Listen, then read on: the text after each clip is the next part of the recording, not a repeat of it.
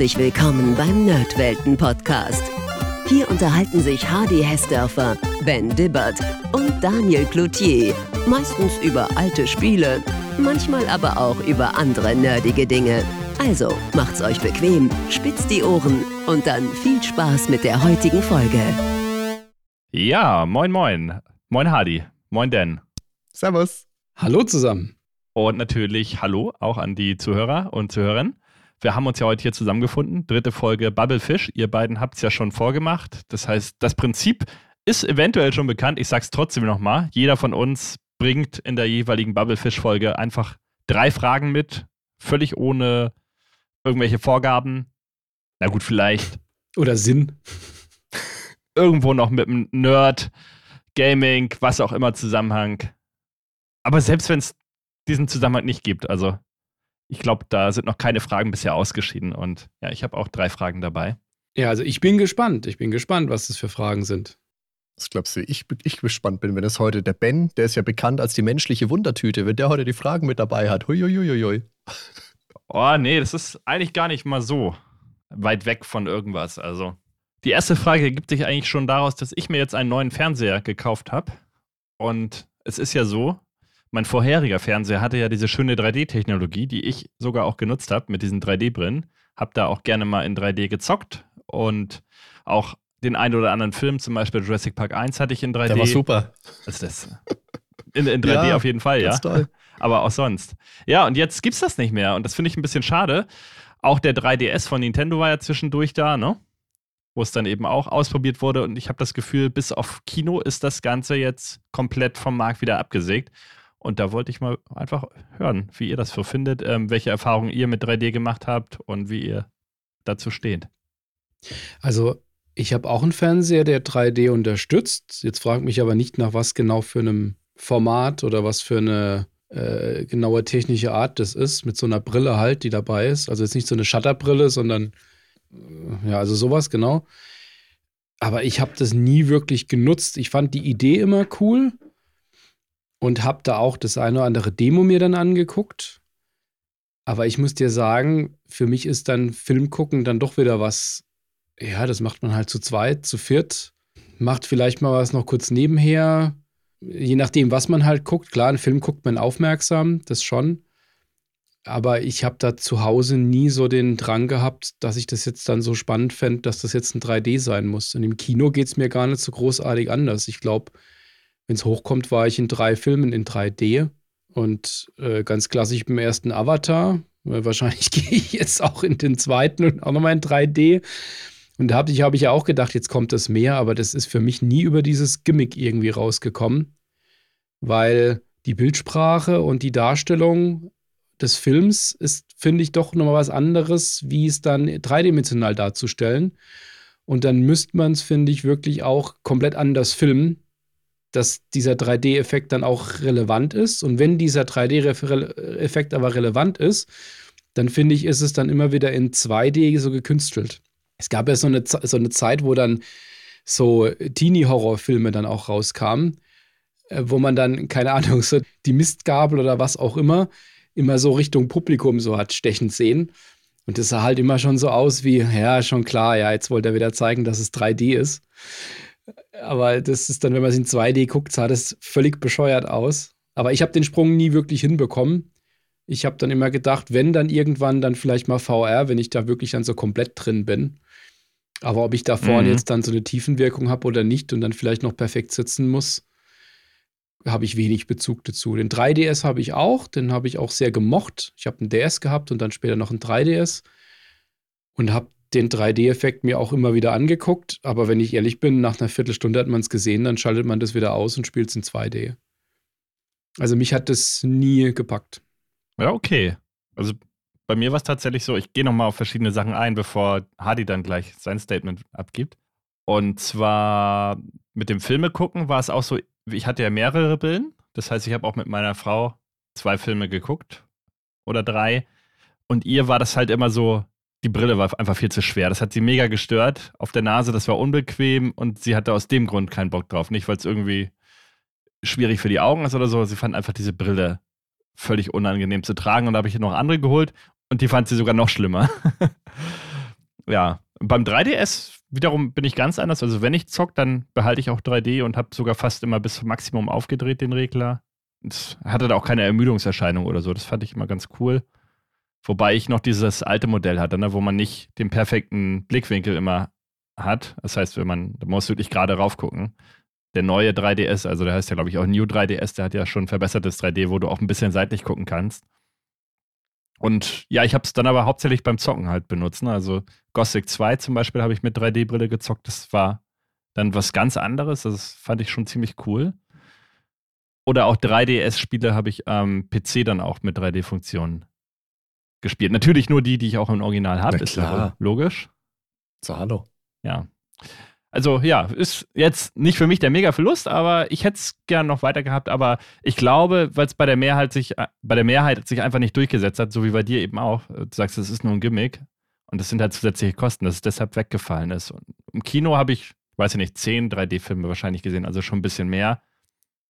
Hätte jetzt aber auch nicht sagen können, irgendwie, ja, wegen 3D ist das jetzt der bessere Film oder so. Bei Final Destination hat den jemand von euch gesehen, der in 3D war?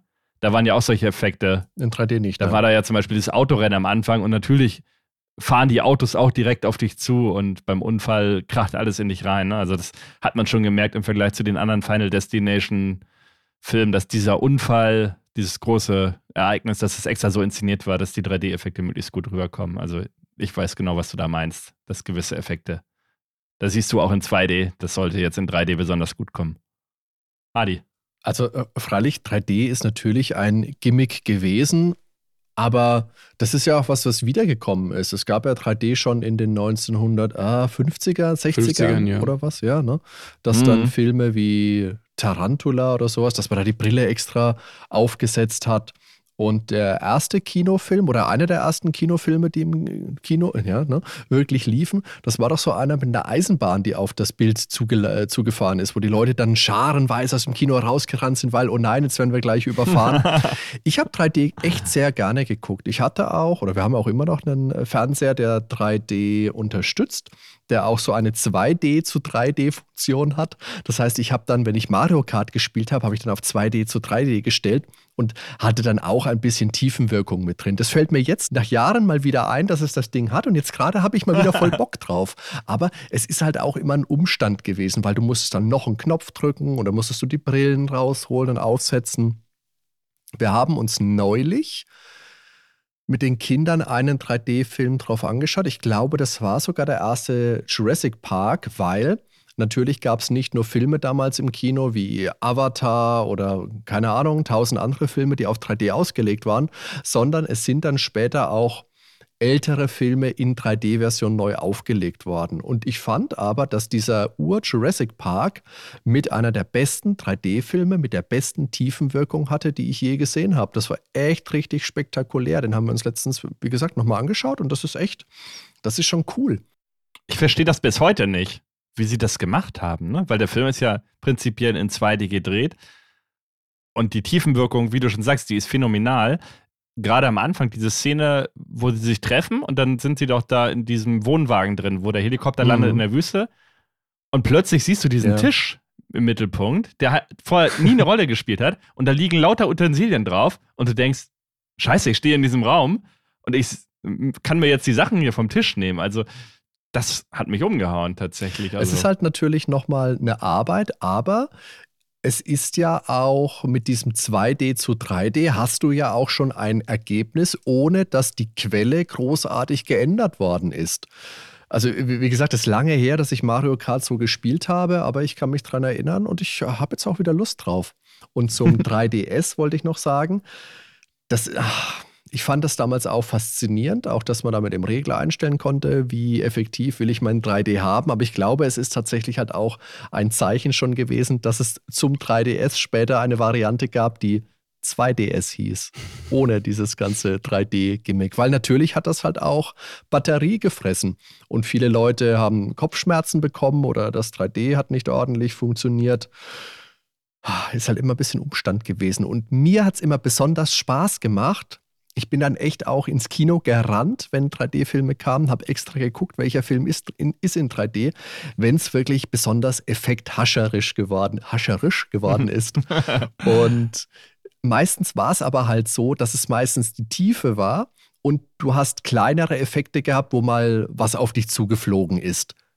Und für mich mhm. war die Definition von 3D aber, dass ständig irgendwas um mich rum explodiert. Weißt du, wie wenn du in den Vergnügungspark gehst? Mir fällt jetzt spontan das, äh, das Legoland in Günzburg meinetwegen ein. Nicht, dass ich da Werbung machen will, aber da wollen meine Kinder ganz äh, oft hin. Und die haben ein sogenanntes 4D-Kino. Da läuft der Film dann in 3D und zusätzlich wirst du halt mal mit Wasser nass gespritzt, meinetwegen, wenn da was mit Wasser passiert, keine Ahnung. Und das baut eben noch viel mehr auf diese, diese krassen Effekte auf in diesen sieben Minuten Filmchen, dass da wirklich ständig irgendwas um dich herum fliegt. Besonders positiv möchte ich dann noch Piranha 3D hervorheben. Das ist natürlich so ein Horrorfilm mit äh, gefräßigen Piranhas. Ach, was fliegt denn da mal raus, irgendein Körperteil? Das, das war lustig. Naja. Das ist genau der Punkt. Das 3D ist dann cool, wenn es komplett auf 3D ausgelegt ist und links und rechts eine Explosion ist und keine Ahnung, aber das ist halt immer einfach ein auf 3D ausgelegter Showcase genau auf dieses Feature. Und das ist dann einfach weit weg von einem Film, der dann einfach filmig was inszeniert. Da kann es dann immer nur ein kleiner Teilbereich, finde ich, sein. Aber das ist doch okay, oder? Ich meine, es darf doch, gerade im Kino, es darf doch auch mal rein spektakulär sein. Ich muss mir jetzt nicht äh, jeden Tag, keine Ahnung, französische tiefgründige Dramen angucken, sondern ich gucke mir halt mal die. Sch Aber ich glaube, das ist nicht das, was Dan meint. Dan meinte ja tatsächlich, wenn, dann muss der ganze Film daraus aufgelegt sein. Ja, ja. Dan meint jetzt, glaube ich, der Kinofilm geht ja 90 Minuten und davon sind aber 10 Minuten nur spektakulär und der Rest könnte das 3D auch genauso gut unnötig sein. So habe ich das jetzt verstanden. Mhm. Ja, es ist ja, also nee, das ist ja okay, wenn man jetzt so ein Action-Spektakel hat und das komplett in 3D und auch dafür ausgelegt ist. Ist halt die Schwierigkeit, wie gut es dann in 2D noch funktioniert. Das ist natürlich dieser Kostenfaktor. Man muss halt immer alles ja. mit zwei Kameras drehen, um es vernünftig zu machen. Aber aber das hast du ja im Kino nicht, oder? Dass ja komplett auf 3D ausgelegt ist, oder? Die, das ist doch immer irgendwie so ein äh, Mittelweg, wo dann ein Kompromiss. Nee, die, die, die Filme, die wirklich auf 3D gearbeitet werden, die werden normalerweise mit, mit zwei Kameras aufgenommen in Stereo. Weil die, die Nachbearbeitung, das hochzuziehen, dass es so sauber ist, ist ähm, sehr komplex. Aber für die Heimversion, kann ich mich dann dran erinnern, hast du ja dann immer die Box gehabt. Da war der Film in 3D. Dann war noch eine Blu-ray drin mit dem Film in 2D. Und ganz am Anfang mhm. war dann oft noch eine DVD beigelegen. Oh Gott. Ja, die haben halt auch entsprechend, keine Ahnung, 30 Euro gekostet damals der Film. Mich erinnert es halt an, wenn man im Kino ist, an diese D-Box. Da war ich letztens drin, vor einigen Wochen. Ähm, ist das ein Bahnhofskino, das Schmuddelkino, Daniel, oder was ist das? wenn ich, wenn ich einmal in Frankfurt bin. nee, das ist bei uns im Kino D-Boxen. Das sind äh, das ist ein System, dass ich da die, äh, weiß nicht, ob es das überall gibt, ähm, die, die Sitze nach links und rechts, nach vorne und hinten bewegen und auch vibrieren. Kann man auch einstellen, wie stark das ist. Ach, wie geil, okay. Das ist ja schon 4D. Das ist dann 4D, genau. Und da war ich in Smile, in dem Horrorfilm. Ähm, hab gedacht, naja, mhm, gut, vielleicht cool. funktioniert es da gut, aber dieser Smile, der funktioniert ja eigentlich zu 80 Prozent damit, dass er sehr ruhig ist. Und da gibt es so eine Anfangssequenz, wie so eine Drohne oder ein Helikopter so über ein Anwesen geht und dann nach unten, nach oben und dann wird man so richtig schön vor und zurück ähm, bewegt. Und ich denke schon, oh, das ist ja aber cool. Aber dann ist halt 20 Minuten Szene nur in einem Raum, wie sich zwei unterhalten und der Sitz macht halt nichts. Mhm. Und da habe ich auch gedacht, naja, jetzt irgendwie ein Marvel-Film oder sowas, da ist das wahrscheinlich ziemlich cool. Mhm. Da hast du danach Verspannung ohne Ende oder ja. Bandscheibentrauma. Aber äh, jetzt mal zwischendurch, ist das dann, also es gibt ja in den Kinos jetzt auch so VIP-Sitze und Special-VIP-Sitze, wo du dann so Lederstühle einzeln hast, die du noch einstellen und Liegefunktion machen kannst. Ist das dann auch was, was du nochmal extra buchen musst fürs Kino oder hat das dann jeder Nee, Sitz? das kostet extra. Das ist ja mittlerweile irgendwie so drei, vier verschiedene Kategorien, die es da gibt. Hinten die Pärchensitze yeah. und noch die Edelledersitze mit Fuß hochlegen und diese D-Boxen. Gibt es da vibrierende Pärchensitze? Ich frage für einen Freund. Die sind dann besonders teuer. Okay. Oh Mann. Wir müssen den Podcast nach 20 Uhr ausstrahlen, wie es aussieht. Ich, warum ja. denn? Weiß Weil, ich, was ja, ihr wieder denkt. Du gehst doch in Frankfurt. Das ist halt eine Partnermassage, also von daher Haben beide keine Verspannung mehr, ist doch gut. ja, ich weiß halt nicht, wenn du jetzt sagst, das ist ein Film, wo es am Anfang mal cool ist und dann 20 Minuten nichts passiert, dann würde ich mich halt ärgern, wenn ich sage, okay, ich habe jetzt keine Ahnung, zwei, drei Euro mehr dafür gezahlt und dann ist es im Endeffekt eine Sache, die mich am Anfang mal ein bisschen reinbringt und am Ende schüttelt es mich halt die ganze Zeit durch, weil dann der, der Killer durchs Haus rennt. Ja, also es hat dann hinten raus hat schon etwas mehr gewackelt, das stimmt schon. Aber es hat nicht so viel mir jetzt noch zusätzlich gebracht. Wollte ich gerade fragen, also was der Mehrwert davon dann so ist. Musst du gerade wieder an die Pärchensitze denken. Hinten raus hat es da ein bisschen mehr gewackelt. Also, naja, gut. Kennst du den Film mit Leslie Nielsen? Den Film mit Leslie Nielsen? Du meinst die Nackt äh, Doch, den kenne ich, den kenne ich. Pirates, Pirates 3D Show. Also der lief auch immer in diesen Vergnügungsparks. Also bei uns lief der im Hansapark zum Beispiel in Schleswig-Holstein. Das war auch so mit Piraten und so Klamauk halt. Und dann gab es da auch so eine Kanone, die dann gedreht wird, die so eine Piratenkanone und die geht dann natürlich direkt ins Bild, dann wird auch geschossen und ja, also das, das sind ja meistens so Kurzfilme, die gehen so 20 Minuten, glaube ich, nur, ne? Oder Viertelstunde. 15 Minuten geht der sogar nur sowas wurde dann auch bei uns halt gezeigt. Ne? Oder später waren es dann auch so 3D-Animationssachen, aber das waren ja wirklich reine Effektfilme, ne? wo du reingehst, setzt dir diese 3D-Bilder auf und das waren ja auch keine Shutterbrillen oder so, das waren ja, glaube ich, so. Obwohl, ja, nee, nee, diese klassischen Brillen vom Kino, ich glaube, das waren nicht die farbigen, nee. Das waren schon immer solche höherwertigen.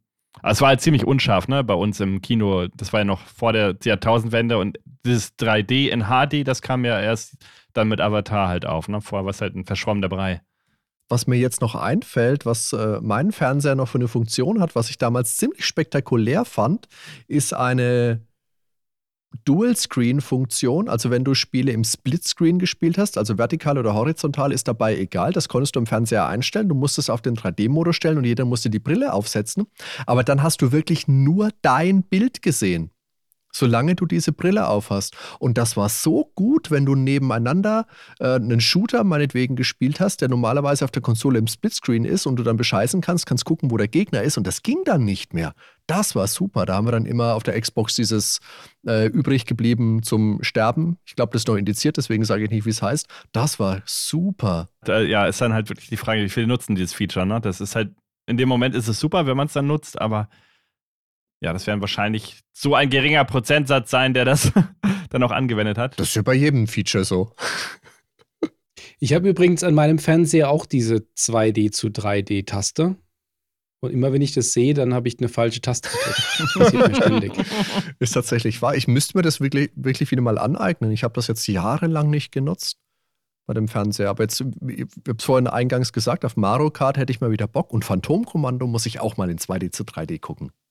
Ja, streu noch Salz in meine Wunde, dass ich das jetzt nicht mehr kann. Vielen Dank. Was von Turmkommando ist auch ohne 3D Nein, super. 3D-Filme gucken. Nur noch im Kino für mich leider. Oder auf dem 3DS. Du kannst gerne mal den, äh, besuch mal Daniel, da kannst du es gucken. Ich verkaufe dir meinen alten Fernseher. Ich bin mit dem neuen ganz zufrieden. ja, irgendwann wird es wieder teuer, pass auf. Ja, so viel zu 3D. Das war's. Können aufhören. Keine Fragen mehr. Gute Folge.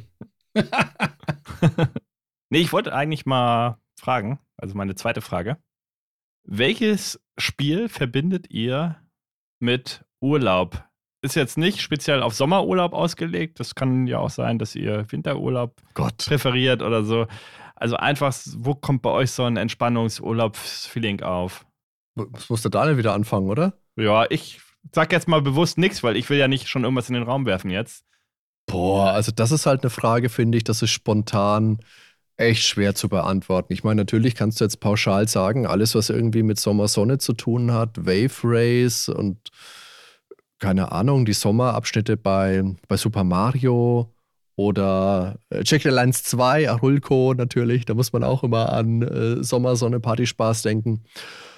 Boah, aber jetzt wirklich ein Spiel, wo ich sage, das erinnert mich an, an Urlaub, an Ferien. Gut, ich habe früher in den Winterferien immer die ganzen alten LucasArts-Spiele durchgespielt, aber die brauche ich jetzt, glaube ich, auch nicht nochmal auffahren. Fällt dir spontan was ein, Daniel? Also so richtig Urlaub fällt mir auch nichts ein. Urlaub verbinde ich immer eher, da packe ich Bücher ein und versuche so viel zu lesen, wie es irgendwie geht. Aber da ist es dann auch wiederum so, dass es dann eher ein Genre wäre, weil ein einzelnes Buch, das, ja, ich lese jetzt nicht, nicht Bücher irgendwie zwei oder dreimal, aber so geht es mir halt auch bei Spielen. Das ist genau der Punkt Ich äh, hole eigentlich jetzt nicht alte Spiele, die ich schon zweimal gespielt habe, nochmal raus und spiele die nochmal und das dann als Ritual übers Jahr verteilt oder im Urlaub. Ich habe jetzt schon mehr als einmal immerhin im Sommer Dune gespielt. Das erste. Im Sommer? Im Sommer. Okay. Wenn es so richtig schön heiß ist, dann noch auf Arrakis. Da lese ich auch gerne immer mal wieder Dune. Da kehre ich, kehr ich immer wieder zurück. Das ist aber eher so dieser Bezug zur Hitze, dass ich das irgendwie ganz passend finde. okay. Ich spiele auch, ich, ich habe jetzt auch wieder, ich werde jetzt auch wieder anfangen, Frostpunk zu spielen. Aber ich habe ansonsten wenig, wo ich zurückkehre. Deswegen könnte ich das jetzt nicht auf ein einzelnes Spiel so richtig beziehen. Ben, was hast du dir denn da gedacht? Vielleicht äh, können wir über dich ein bisschen das Gespräch hier kickstarten. Ja, du hast, du, du hast ja schon was angesprochen. Also klar, Wave Race ist natürlich immer ein Kandidat, aber mein Urlaubsspiel Nummer eins ist, glaube ich, Mario Sunshine. Also, wenn ich das Spiel schon mhm. einlege, diese Melodien, diese tropisch, dieses tropische Feeling, hatte ich, glaube ich, auch schon mal angesprochen in der GameCube-Folge. Also, das Spiel ist für mich wie Urlaub. Also, sobald das Spiel läuft, zack, ja, da können die Level noch so frustig sein, das ist hm, völlig egal. Die sind frustig. Das, das, naja, ja, aber das ist einfach diese Musik, dieses ganze Feeling, das hat einfach so ein Feelgood-Vibe irgendwie. Ging es jetzt darum, Spiele, die Urlaubsgefühle auslösen oder Spiele, die man normalerweise also mit Urlaub verbindet, im Urlaub spielt? Nee, tatsächlich war die Frage eigentlich wie erstgemeinteres gemeint, also Urlaubsgefühl auslösen. Aber wir sind ja hier eine offene Gesprächsrunde. Also ich hätte jetzt auch nichts dagegen, wenn das in eine andere Richtung geht. Ich fand, ich fand jetzt deinen Ansatz zum Beispiel wieder interessant, auch mit Spiele mehrmals zu spielen oder halt nicht mehrmals zu spielen. Das hatten wir auch schon mal. Was sich bei mir halt komplett gewandelt hat, einfach wegen Zeit. Ne? Also ich habe eigentlich auch so wie Hardy Spiele x-mal gespielt. Also zum Beispiel Terranigma habe ich, glaube ich, zwölf Mal oder öfter schon durchgezockt. Auch Deus Ex habe ich schon sechs, sieben Mal den ersten Teil mindestens, wenn nicht schon achtmal oder so, ich weiß es nicht, kann es gar nicht mehr erzählen. Das letzte Mal für den Podcast mit Elena. Gute Folge übrigens. Nein, also da, also wirklich mit diesem Wiederholen, da habe ich einfach, das ist FOMO. Also wenn ich jetzt sagen würde, ich spiele wieder irgendwas nochmal, da würde ich ja in der Zeit was anderes Neues mir nicht angucken können. Und es, ich, ich schaffe es ja schon bei weitem nicht, nicht mal in den geringsten Ansätzen mir alles Neue anzugucken, was mich auch nur interessiert. Und da fällt es mir echt schwer, dass ich zu was Altem dann nochmal zurückkehre. Also jetzt im Rahmen des Podcasts alte Sachen rauszuholen, die ich damals gespielt habe oder vor zehn Jahren, das ist wunderbar. Manche Sachen habe ich ja damals auch gar nicht gespielt, ist auch wunderbar. Aber so dieses und jetzt an Weihnachten spiele ich wieder Monkey Island, da kann ich mich nicht mehr reindenken. Das geht mir völlig ab. Aber um nochmal auf die erste Auslegung deiner Frage zu kommen, Spiele, die Urlaubsgefühle auslösen. Ich glaube, das habe ich dann schon. Da müsste ich jetzt auch, glaube ich, länger drüber nachdenken, um da auf einige Titel zu kommen. Etwas, was ich immer so mit Freizeit und Losgelöstheit verbunden habe, waren eigentlich die GTA-Titel.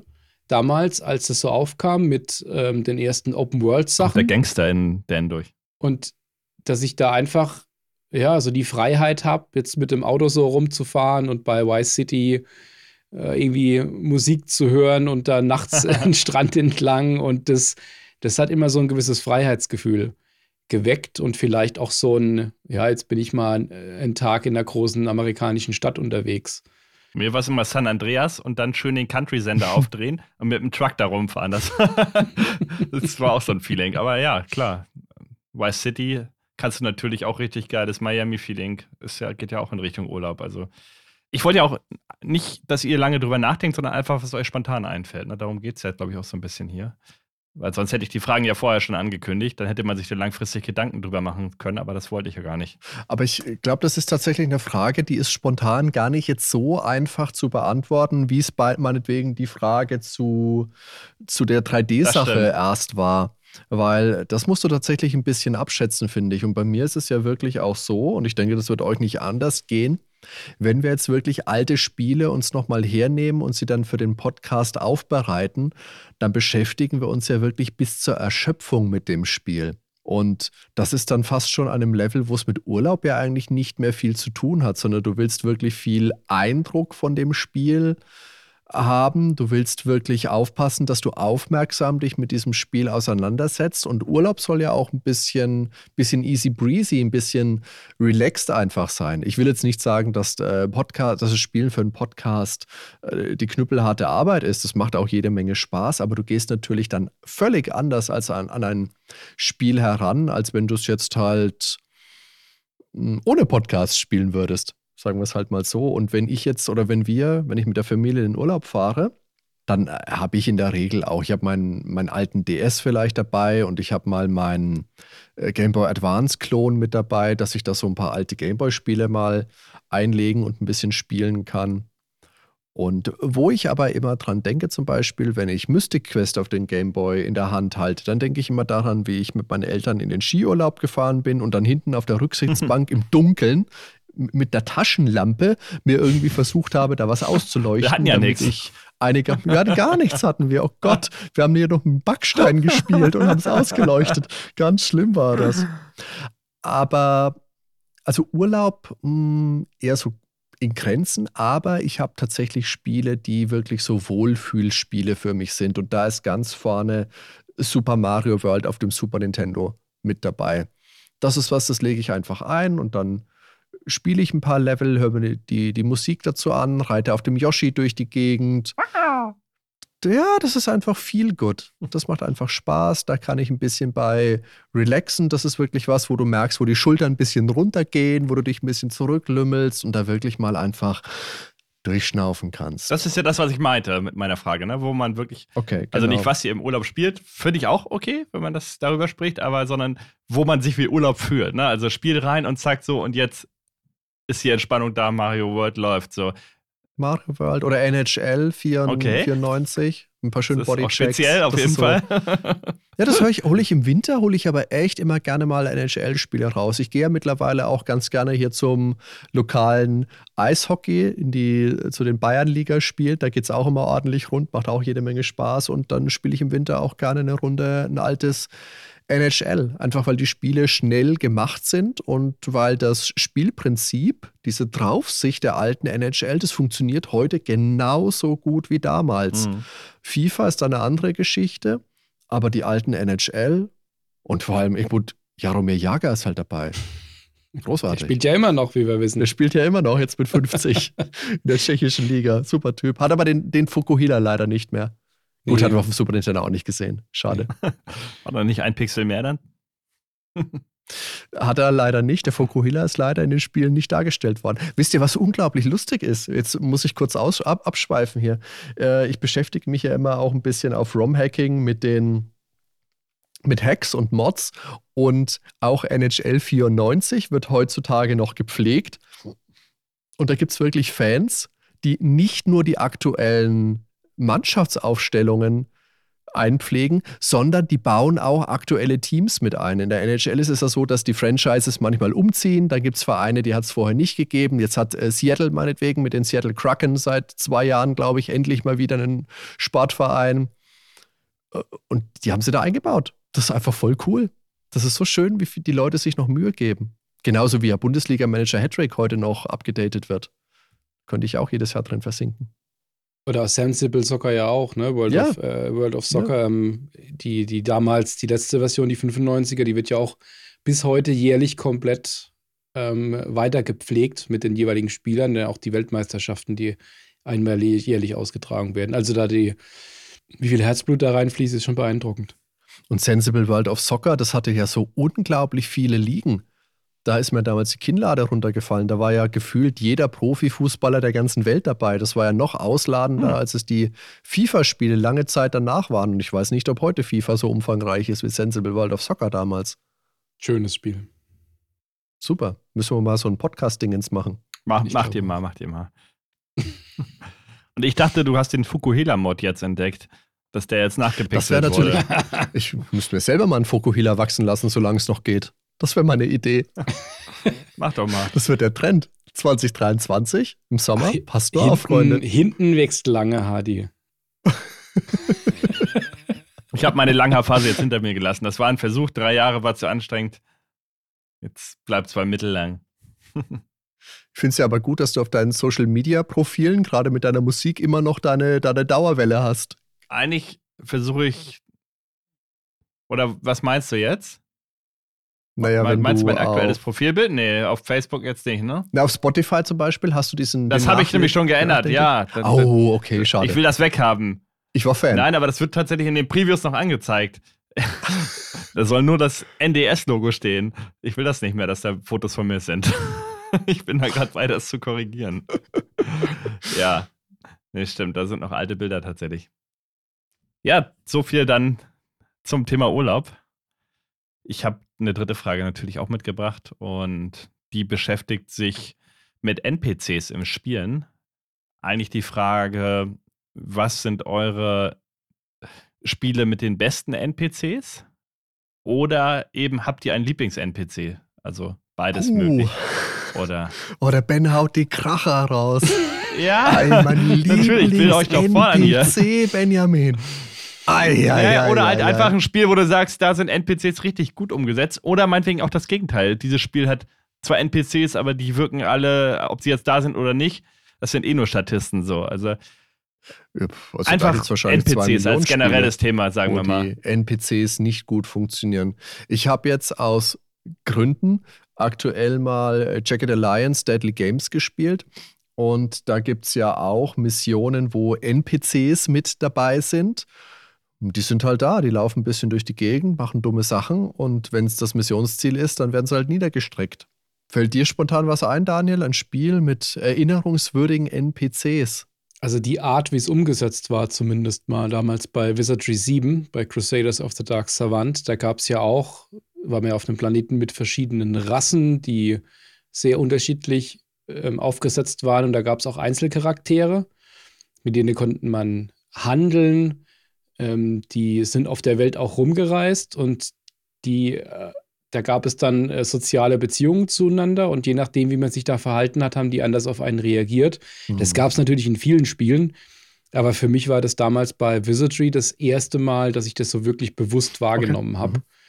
Und das fand ich halt sehr spannend, weil das jetzt dann auch wirklich Charaktere waren, die natürlich fest in der Welt verankert waren und da teilweise einem auch wirklich Sachen verbaut wurden. Wenn man da bei den Kumpels von dem einen Händler irgendwie zwei gemeuchelt hat, um an irgendein tolles Schwert zu kommen, dann hat er halt keine Geschäfte mehr mit dir gemacht. Und die haben dann auch so diese Hintergrundgeschichte noch mitgetragen. Also das fand ich toll. Das war doch auch in Ultima 7, oder? Dass da, da war doch diese Sekte am Anfang in dem Dorf, Mhm. in dem man gelandet ist oder in dieser Stadt. Ah, konnte man sich mit denen nicht aufbauen. Das ist gerade zu weit weg. Das kann ich, glaube ich, nicht so wirklich herleiten. Ich glaube, der Ben, der ist ja eher so ein bisschen Mitte der 2000er verwurzelt, wenn er so mit NPCs anfängt und will dann immer irgendwas von Thief oder von diesem Terra, Terra Nostra, Nö, nö, nö. Terramata. Nee, Nee. Oder Deus Ex oder Deus Final Ex, genau. Fantasy 8. Aber- Nee, ja, Deus Ex ist schon geil, aber tatsächlich, wenn ich an NPCs, an richtig geile denke, denke ich ganz klar an Gothic 2, weil die waren für mich halt richtig gut gemacht. Erstmal hatte fast jeder NPC seinen Tagesablauf, das heißt, sie gehen in der Nacht schlafen, tagsüber gehen die ihre Beschäftigung nach, abends findest du die in der Kneipe an. Natürlich ist das basic gemacht. Aber wenn du dir dann andere Spiele anguckst, also meinetwegen Witcher 3, was halt auch richtig gut ist. Also Witcher 3 fand ich großartig, aber teilweise die NPCs, die stehen dann den ganzen Tag nur auf einer Stelle rum und haben überhaupt keinen Tagesablauf mehr. Und die fand ich längst nicht so eingängig. Und bei Gothic 2, die haben ja auch alle Namen. Und ja, die hatten markante Gesichter. Die sahen nicht alle gleich aus. Also in ganz vielen Spielen hast du ja ein 3D-Model und ja, 50 Charaktere sehen halt so aus. Ne? Klar gibt es bei Gothic auch Kopien, aber halt nicht so krass wie bei anderen Spielen teilweise. Ja, und die schlechtesten NPCs, die mir einfallen, kürzlich in der Gargoyles Quest-Folge, ne? Hatte ich ja mal angesprochen. Gargoyles Quest war ja an sich kein schlechtes Spiel, hat auch Spaß gemacht teilweise. Aber ja, diese NPCs, mit denen man da reden konnte, ob die jetzt da waren oder nicht. Also, sie haben immer denselben Satz gesagt, in welchem Dorf, egal in welchem Dorf ben, du bist. Also. Das kannst du nicht so Ja, gut, man muss ja mal- Gargoyles Quest. Und das kannst du auch nicht vergleichen. Nee, das geht nicht, Ben. ja, aber wir sind ja gerade beim Thema NPCs. Ja, aber du kannst ja nicht ein Spiel von 1990 mit einem von. Naja, aber ich glaube, Final Fantasy I hatte da schon interessantere NPCs, oder? Wenn du den ersten Final Fantasy Teil denkst. Also, die haben zumindest nicht in jedem Dorf exakt denselben das Satz. Das erste. Final Fantasy. Ja, es war jetzt auch kein Meisterwerk, ne? Also, zumindest nicht storymäßig. Natürlich war es in anderen Bereichen bahnbrechend. Aber. Also ich finde, ja. Charaktere kommen einem ja immer dann näher, wenn man halt wieder wirklich viel über sie weiß, sie in die Geschichte eingewoben sind. Deswegen die Charaktere, mhm. an die ich mich jetzt am meisten erinnern kann und die ich auch wirklich sehr wahrgenommen habe als Charaktere. Egal, ob das jetzt dann Charaktere waren, die ich dann selbst spielen konnte, weil sie spielbar waren, oder NPCs, die im Spiel waren, waren die aus den Shadowrun Returns Spielen. Das war natürlich sehr storylastig. Da war es jetzt auch nicht so, dass die da großes Eigenleben oder was hatten. Die, die standen da ja auch immer nur an mhm. fixen Punkten rum und man musste die abklappern. Aber das war halt so ja. klasse geschrieben und war halt wirklich in einer Story drin, dass es für mich zumindest mal ein Highlight war. So einfach die Charaktere dann auch am Ende spieltechnisch waren. Also ich fand damals ganz cool die NPCs in Oh, Skyrim Oblivion, Skyrim Oblivion, genau. Elder Scrolls Oblivion, später in Skyrim. Aber was mir jetzt spontan einfällt, wo ich so drüber nachdenke und wo die NPCs ziemlich cool waren und wo sie wirklich auch wüst, wilde und unterschiedliche Sachen gemacht haben, waren in den Hitman-Spielen. Wisst ihr, da wo man diesen glatzköpfigen Attentäter mhm. spielt und dann Missionen hat, wo man gezielt eine Person ausschalten muss und du dann aber 12 Charaktere hast. Meinetwegen, du bist äh, irgendwo in den Bergen über so einer sizilianischen Villa oder was es sein will. Und überall wuseln die Leute rum, keine Ahnung, der Koch läuft in der Küche rum und dann landet mhm. ein Helikopter, He Helikopter, genau, Helikopter und bringt ein paar Besucher und ich glaube, das ist eine Hochzeitsgesellschaft, da ist also wild geht es darum, das sind aktuellere Spiele, das ist klar. Ich habe jetzt in meinen Gedanken mich erstmal bei den älteren äh, verwurzelt, aber die Hitman-Spiele, die sind wirklich, das sind ausgereifte Szenarien natürlich. Also das ist keine offene Spielwelt, wie es jetzt bei einem, bei einem GTA ist wo halt der, der NPC in der Burgerbude wartet, bis ich mich auf den leuchtenden Kreis stelle, damit die, äh, die, die Zwischensequenz getriggert wird und er mir einen Auftrag gibt, sondern die haben ihre festen Zeitabläufe und nach zehn Minuten, keine Ahnung, läuft der Koch halt los und geht in den Keller und möchte da äh, einen Sack Kartoffeln holen und dann kann ich ihn meucheln und kann ihn in die Kiste mit den Zwiebeln stecken und kann mir seine Kochuniform anziehen. Das ist auch ein Spiel, was ich tatsächlich noch nie gespielt habe, wo ich noch gar nicht reinkam. Müssen wir wohl mal einen Podcast drüber machen, damit ich mal gezwungen werde, das zu spielen. Das ist der einzige Grund, warum ich das mal angefangen habe zu spielen. Würde ich gern machen, aber äh, wir müssen das mal irgendwie planen, damit ich das mal weiterspielen kann. Ich habe ja auch in den alten Teilen nur, nur gespielt. Und das ist halt gerade so bei diesen Spielen so um die. Ach, wann ging das los? System Shock zum Beispiel mit äh, Shodan als, als Gegenspieler. Gut, das ist, äh, führt wahrscheinlich jetzt am, am NPC vorbei, aber ich glaube, das ist eher was, was in alten ja, Spielen. Ja, das wäre der klassische Antagonist dann, ne? Ja, aber in alten Spielen, so wie du Gargoyles Quest jetzt hier unfair abgewatscht hast, Ben, ja. unfair, da hat das einfach noch nicht so eine eklatante Rolle gespielt. Da waren NPCs halt da, um die Spielwelt allein durch ihre Anwesenheit zu bevölkern oder als Questgeber. Mhm. Und die haben zwei, drei Sachen gesagt. Manchmal hast du halt eine, eine Queste damit noch getriggert, dass er gesagt hat, jetzt hast du hier einen Brief, zack, Brief erhalten, jetzt gehst du mal ins Nachbardorf und gibst den Brief meinem Schwibschwager, kommst wieder und kriegst dann 20 Gill. Hast du dir verdient. Kauf dir ein Eis. Und viel mehr war es ja nicht. Ja, aber der hat ja wenigstens eine Quest gehabt. Also die fand ich ja ganz gut ich fand halt die doof, die immer denselben Satz gesagt haben, ne? Egal in welchem Dorf, Dorf du bist, die haben immer mit demselben Satz. Das waren ja so Passwörter, haben die dann gesagt oder so, ja. Na gut, das haben die immer gesagt, aber das war halt einfach die Speicherfunktion in Gargoyles Quest. Ja, oder diese Händler, wo du die, diese Sachen einsam. Ja, Aber jetzt mal ein Spiel mit NPCs. Nee, nee, nee, erst müssen wir die, die Ehre von Gargoyles Quest noch wiederherstellen. Das war Ja, halt ein ja, die Gameboy-Spiel. Ehre von Gargoyles Quest Gameboy-Spiel. wird. Schweigen Sie. Hören, Sie. hören Sie mir zu. Gargoyles Quest, Gameboy-Spiel. Der, der Daniel, der schläft doch schon wieder, oder? Guck mal, der ist komatös da hinten.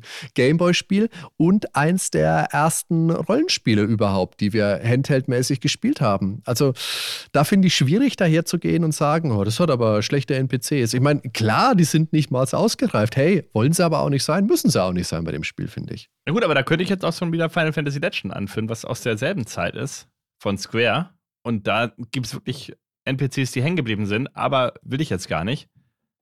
Ich nenne jetzt ein Spiel vom 15. Oktober 1990 und das, da werdet ihr mir mit Sicherheit vor, zustimmen, das hat doch mal verdammt geile NPCs. Welches Spiel kann das denn sein vom 15. Oktober 1990? Haben wir auch schon eine ganz googeln große Folge drüber du gemacht. sagen, Benjamin?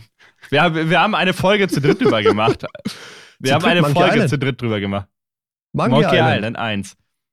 Das sind doch eigentlich fast ausschließlich NPCs, mit denen man da interagiert. Ja, Und ja, die sind ja. doch mal wirklich verdammt eingängig, oder? Ob es jetzt die Hm. Schwertmeisterin ist, selbst dieser Typ mit den Schatzkarten, der einfach nur seinen Mantel öffnet, der eigentlich keinen Namen hat, der ist einfach nur der Kartenhändler. Aber jeder NPC ist doch im Gedächtnis ein Leben lang eingebrannt, oder nicht? Wenn ich das jetzt mit dem aktuellen Hm. Assassin's Creed vergleiche, wo einfach nur 100.000 Statisten gefühlt durch die Straßen rennen, damit es aussieht, als wenn die Straßen voll sind, die aber null Charaktereigenschaften haben. Aber in Monkey Island damals, ja, also Das stimmt. muss man einfach mal sacken lassen, finde ich. Also ich gebe dir von den Charakteren, von den Charakteren gebe ich dir natürlich recht.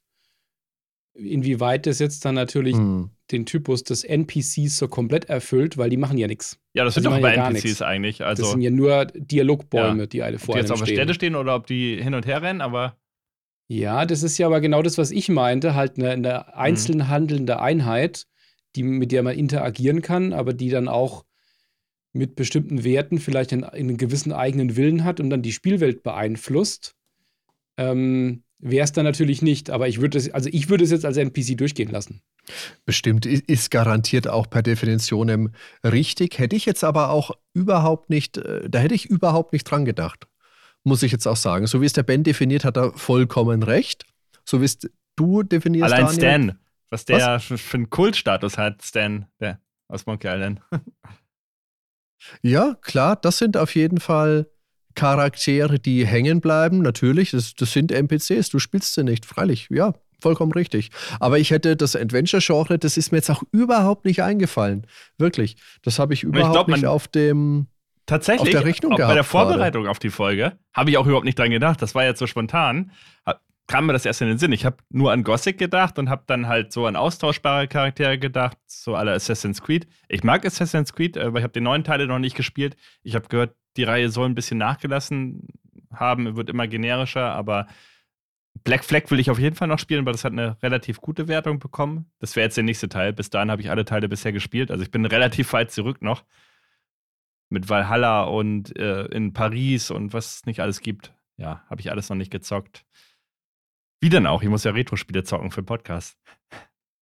Wenn Chef sagt, zockt, dann Hm. wird gezockt, ne? Ja, so läuft so das. läuft das hier. Klare Hast du Rangordnung. gut erkannt. Sonic, mein Freund. Nein! Aber das ist äh, auch äh, Tales meinetwegen. Wobei äh, Tales konnte man ja spielen. Aber jetzt äh, wollte ich gerade sagen, das fällt halt in die Kategorie, das ist ein Charakter, der eigentlich nichts macht und der einfach durch, seine, durch sein Erscheinungsbild schon eine sympathische Persönlichkeit hat. Und vielleicht kann man Tales ja auch als NPC durchgehen lassen, weil im normalen Einspielermodus kann man ja auch äh, Tales einfach mitlaufen lassen. Automatisch. ja, mehr so eine Art Sidekick ist er, ne? ja, ja. Also ich finde, die dümmsten NPCs, die mich am meisten Nerven gekostet haben, sind die Computer-Kumpanen im Koop bei Chaos Engine. Generell glaube ich, ja, da hast du recht. Auch bei Secret of Mana, die halt, also wo du darauf angewiesen bist, dass du nur weiterkommst, wenn du so einen NPC hinter dir herziehst und der dann halt dazu neigt, an irgendwelchen Ecken und Kanten hängen zu bleiben oder in irgendwelche dummen Absperrungen zu laufen und du musst dann alles zurück und musst ihn wieder rausziehen irgendwie. Ja, obwohl das schon Oh. so ein Grenzbereich ist, ne? Du kannst ihn ja selber spielen, wenn du Select drückst. Also würde ich jetzt an die Grenze zum NPC setzen. So, es ist ja prinzipiell schon ein spielbarer Charakter. Aber klar, wird von der KI übernommen in dem Moment, wo du ihn nicht selber spielst. Ich weiß gar nicht mehr, wie es bei Night of the Old Republic war. Ich glaube, da fand ich die NPCs auch ziemlich cool. Ich habe es nur einmal bisher Ja, gespielt, klar. aber in meiner Ja. Erinnerung war es ein Top-Spiel. Ich muss unbedingt mal den zweiten Teil Ja. zocken. Aber ich glaube, das ist auch ein Spiel, was da eher glänzt in diesem Bereich, oder? Auch mit den verschiedenen Ja. Rassen und so. Ja, Aber- das war ein tolles Spiel. Habe ich vor einer Weile nochmal versucht anzufangen. Ja. Aber das ist, glaube ich, was. Das sind halt so mordskomplexe Spiele, umfangreiche Spiele. Das funktioniert nicht nebenher bei mir. Nee, auch nicht mit Ohne- Pausen. Wenn man da einmal raus ist, dann ist man raus. Man muss das Ja, wirklich am. Stück spielen. Das Ja, habe ich auch schlimm. immer wieder gemerkt, wenn man solche Spiele hat. Man kommt da nicht mehr rein eigentlich dann. Ich wollte auch Xenoblade Chronicles 3 auf der Switch meinetwegen durchspielen vor einer Weile.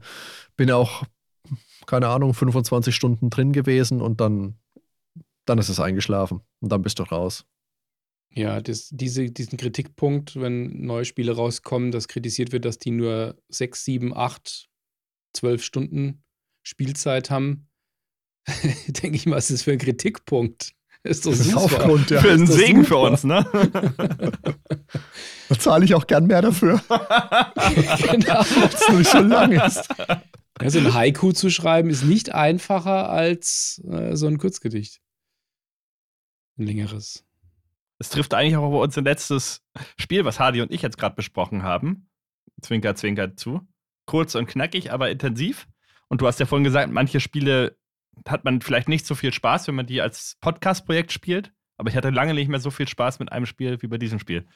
Ja. Ja, aber mit Alex Kid meinetwegen hast du nicht so viel Spaß gehabt. Nee, das stimmt, aber auch da muss man durch. Jetzt habe ich immer noch keinen Lieblings-NPC. Ich habe keinen Lieblings-NPC, weiß ich nicht. Wenn du keinen hast, Ben. Das ist auch zu schwierig. Da müssen wir uns mal in Ruhe Gedanken machen. Nein, weiß ich nicht. Wir waren uns ja gerade so einig, was ein NPC ist. Ja. ja, mehr Fragen habe ich leider nicht. Aber ich glaube, mit dreiviertel Stunde kriegen wir voll damit. Ja, Ja, ich denke auch. Also waren auch ein paar, waren jetzt auch zumindest mal zwei davon waren knackig, so spontan zu beantworten. Ja, mhm. Aber es ist jetzt ja auch kein, kein Ponyhof, ne?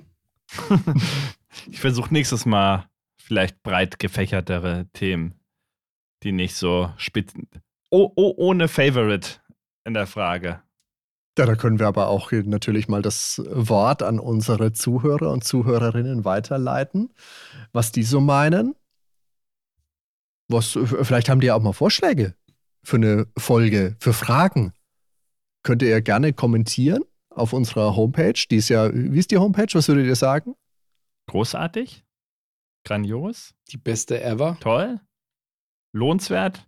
Erstrebenswert? Bin ich mit allem einverstanden. Also auf jeden Fall www.nerdweltenpodcast.com. Und wenn ihr Ideen, Vorschläge habt, als raus damit. Auch gerne im Discord oder auf Facebook, auf unserem Twitter-Kanal. Wir freuen uns über Bewertungen auf Apple Podcasts und auf Spotify.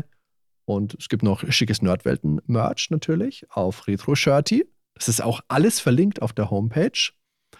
Habe ich jetzt noch irgendwas Spannendes vergessen? Ach ja, wir haben ja auch monatliche Bonusfolgen für unsere Unterstützer auf Patreon und auf Steady.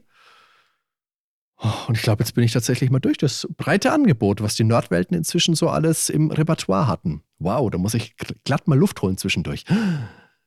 Vielen Dank für das Gespräch, für die Fragen und Ja, danke, Ben, für die Fragen. Ja, ich fand's auch nett. Gerne wieder.